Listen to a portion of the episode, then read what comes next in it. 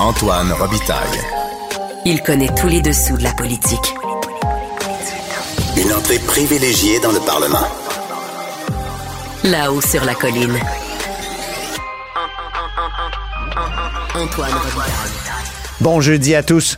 Aujourd'hui à l'émission, il y a dix ans, François Legault, dans son livre Cap sur un Québec gagnant, rêvait de zones d'innovation où les universités et les entreprises privées vivraient en synergie afin d'améliorer la créativité du Québec.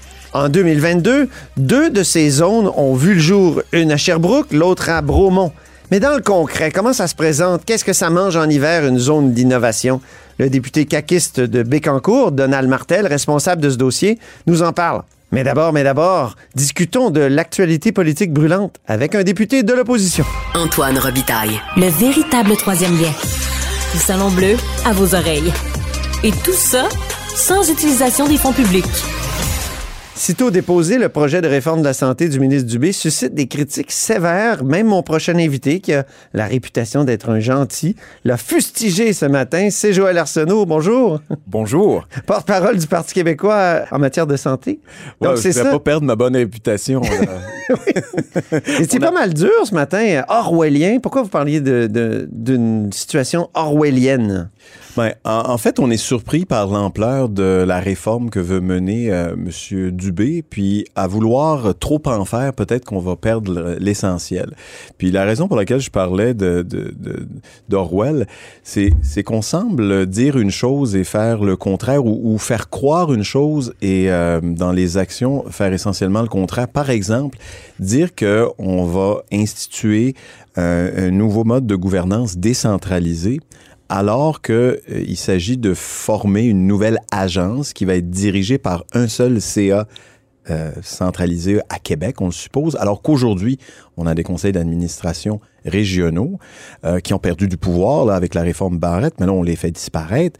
Je vois pas comment on décentralise en centralisant, par exemple, l'administration Mhm. ou la gestion des soins de santé à travers une agence qui sera dirigée par des top guns du privé. Alors moi, c'est c'est de faire dire le contraire au mot qui est positif, celui de la décentralisation. C'est comme pour l'imputabilité. Mhm. Euh, puis on pourra entrer dans les détails tout à l'heure, mais on, on a l'impression avec la structure qu'on va mettre en place que euh, les gestionnaires du système de santé n'auront jamais été aussi peu imputables face à la population. Mhm. Est-ce qu'ils seront imputables face au ministre? Sans aucun doute. Mais est-ce que le ministre, lui, répondra à nos questions lorsqu'on lui parlera de- des opérations, puis qu'il Ouais. dira, moi, je suis pas là pour éteindre des feux, comme il a dit il y a à peu près un mois. Euh, c'est pas moi qui est responsable des opérations. Moi, je dis que tu as les grandes orientations. Mais est-ce qu'on perd pas un peu d'imputabilité? Donc, c'est là... Est-ce qu'on a perdu l'imputabilité du ministre du Revenu, par exemple, en créant l'Agence du Revenu? Avez-vous cette impression?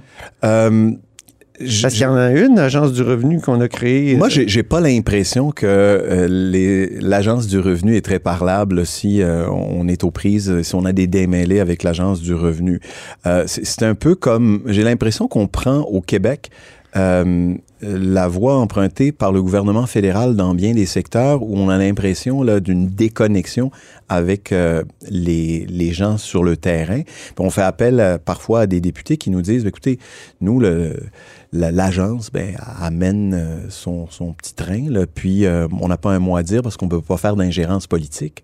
Alors, si on n'est plus capable d'avoir de réponses des gestionnaires locaux parce qu'ils disent, moi, je réponds pas aux citoyens, je réponds même pas là, aux demandes du personnel, je, je réponds à mon patron en haut à Québec, là, euh, on aura perdu le contrôle sur notre système de santé publique. Est-ce que on peut faire un parallèle avec les centres de services scolaires?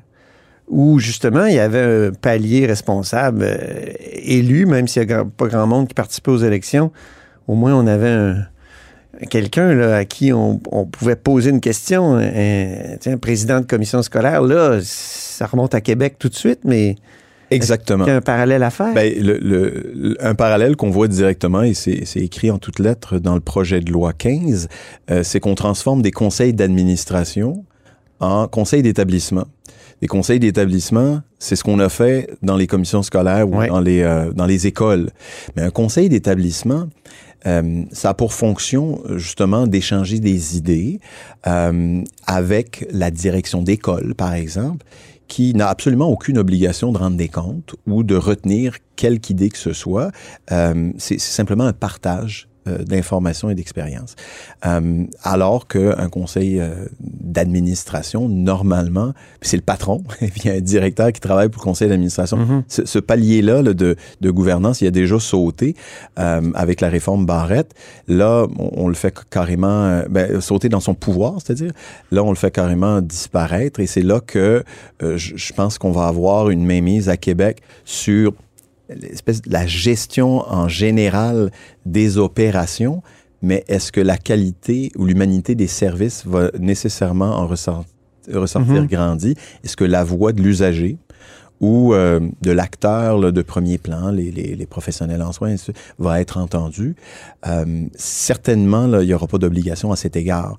Euh, et moi, je- je- j'en veux par exemple pour preuve que dans les régions, euh, dans les communautés, on peut avoir des services, par exemple en, en CLSC ou dans des hôpitaux communautaires qui soient différents euh, dans, dans l'approche, qu'on soit en Abitibi, qu'on Ouais. soit à Hochelaga Maisonneuve ou qu'on soit aux îles de la Madeleine.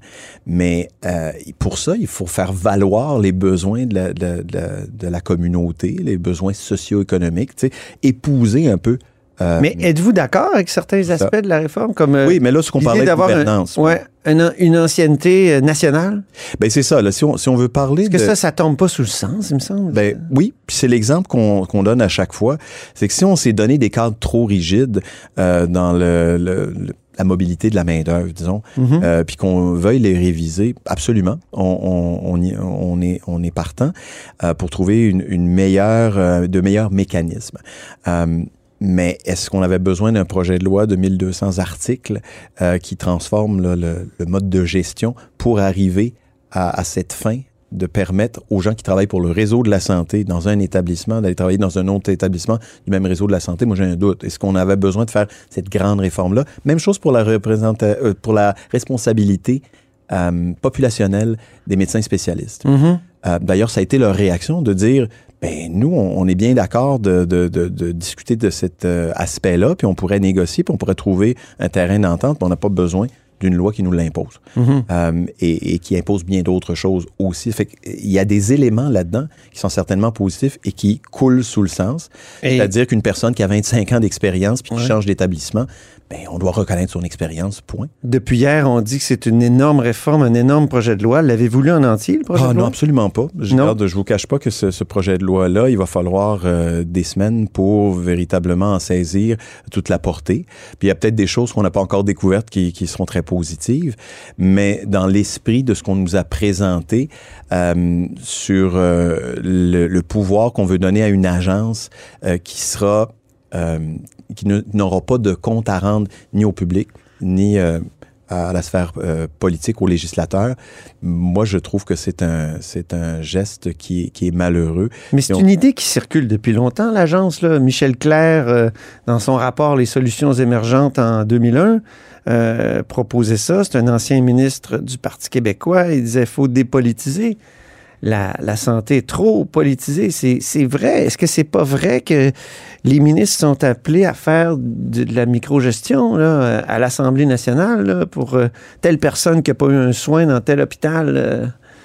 Ben, moi, je, pas certain qu'à l'heure actuelle, euh, il y a une politisation du, du réseau qui fait en sorte que certains ont accès à des services, puis certains n'en auraient pas. Habituellement, quand on parle d'une politisation, Ah. c'est comme s'il y avait une intervention politique qui favorisait certains au, au détriment Non, moi, je des voulais dire, autres. tout devient politique, tout devient partisan, au fond. Tout devient partisan. Moi, en, en fait, je, je vois plutôt le, le- le- le système à l'heure actuelle qui est un système euh, public et qui devrait avoir cette espèce de euh, d'ouverture vers la communauté qu'il dessert.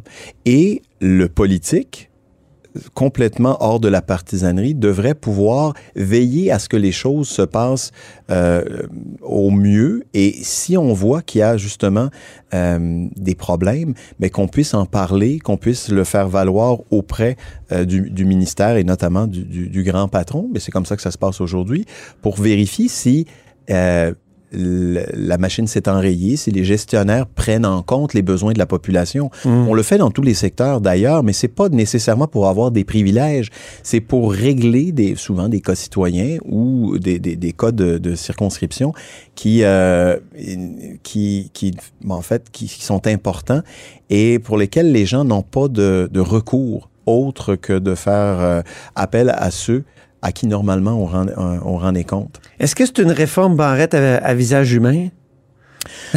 Ben, je, Eh ben, je souhaite que la réforme ait un visage humain. Actuellement, euh, Parce que vous avez dit que c'est la continuation de, des réformes Barrette. ben, il semble définitivement que le ministre s'inspire euh, de, des orientations de la réforme Barrette dans euh, la réorganisation de la gestion des, des, des services. Euh, Monsieur Barrette lui-même semble s'approprier, si on Oui. veut, un peu les, les bases de, de la réforme euh, qu'a présenté euh, Monsieur Dubé. Euh, Monsieur Dubé Est-ce qu'il n'y un avait pas bon dans, dans ce que M. Barrette voulait faire? Euh, C'est devenu comme un épouvantail, mais euh, il voulait justement que les médecins donnent plus de services. Il voulait forcer avec euh, ces fameux bâtons là, dans ses lois. Est-ce que, est-ce que ça, est-ce que c'était pas une bonne chose? Les Québécois, ils veulent des services, puis c'est ça qui est frustrant. Ils veulent de l'accès, ils veulent améliorer euh, l'accès. Ben, en fait, on, on est tout à fait au même endroit. Si on regarde le, le Napron, par exemple, parce que l'entreprise de communication est extraordinaire. Ouais. Disons-le, on n'a pas lésiné sur les moyens. Et euh, M. Dubé est un habile communicateur. Maintenant, si on regarde le, le, le Napron, euh, qui nous dit, voici les objectifs qu'on qu'on poursuit. On peut pas être contre la vertu quand on nous dit qu'on va optimiser euh, les services euh, et qui seront axés sur la satisfaction des usagers. Ben, Bien sûr, si on veut euh, un système plus efficace, c'est ça l'objectif général, bien sûr.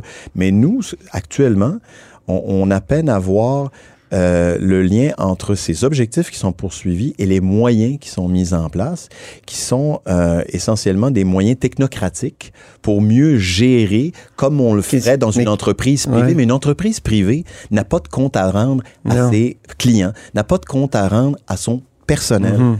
Et là, c'est comme si, par la, une espèce de pensée magique, on disait, puisque ce sont des gestionnaires du privé, on va transformer le réseau en une espèce de grande entreprise qui va être hyper efficace puis qui va rapporter euh, à tous. Je suis pas certain Mhm. que euh, c'est euh, une médecine ou un service, des services de santé qui vont être davantage humanisés, surtout si les premiers impliqués, ceux qui livrent des services, euh, ne se voient pas euh, revalorisés dans leur Hmm. Mais que feriez-vous, vous, Parti québécois? Mais nous, on avait proposé, en fait, exactement l'inverse. C'est-à-dire qu'on voulait euh, décentraliser pour de vrai, oui, en nommant des gestionnaires imputables euh, et, et sur, euh, sur le terrain dans chacun des établissements. Mais ça, c'est les Mais- régies régionales de l'époque de Marc-Yvan Côté qui ont été abolies ou transformées en agences par Philippe Couillard.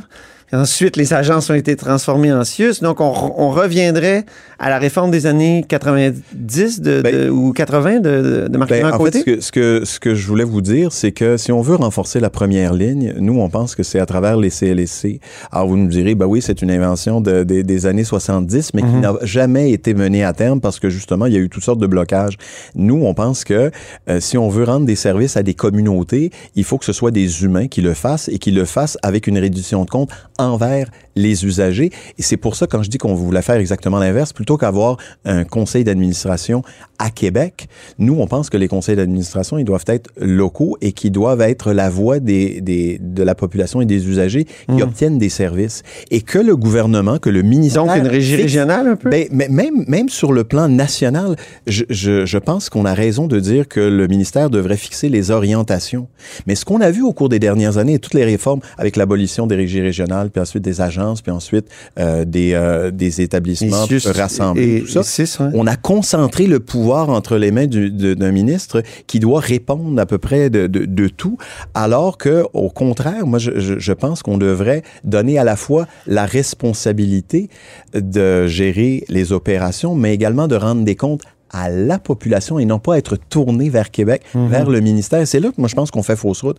Les gestionnaires qui seront responsables des établissements à travers le Québec, est-ce qu'ils sont tournés vers le public ou ils sont tournés vers le ministre? Pour lui plaire ou pour plaire à la population, pour rendre des services à la population ou pour se rendre service pour aspirer à de meilleures positions, euh, des, à des promotions dans l'avenir? C'est c'est- c'est cette machine-là qu'on est en train de mettre en place. Et moi, je pense qu'on prend une distance par rapport au, au lieu où on administre des soins. Ben, on y reviendra, hein, parce que c'est un projet de loi, comme on l'a dit, énorme, plus de 1000 articles, et peut-être euh, qu'on y trouvera des surprises ou, comme vous avez dit, des, des bons côtés. Alors, c'est certain qu'on va en reparler. Merci beaucoup, Joël Arsenault. Merci. Joël Arsenault est porte-parole du Parti québécois en matière de santé.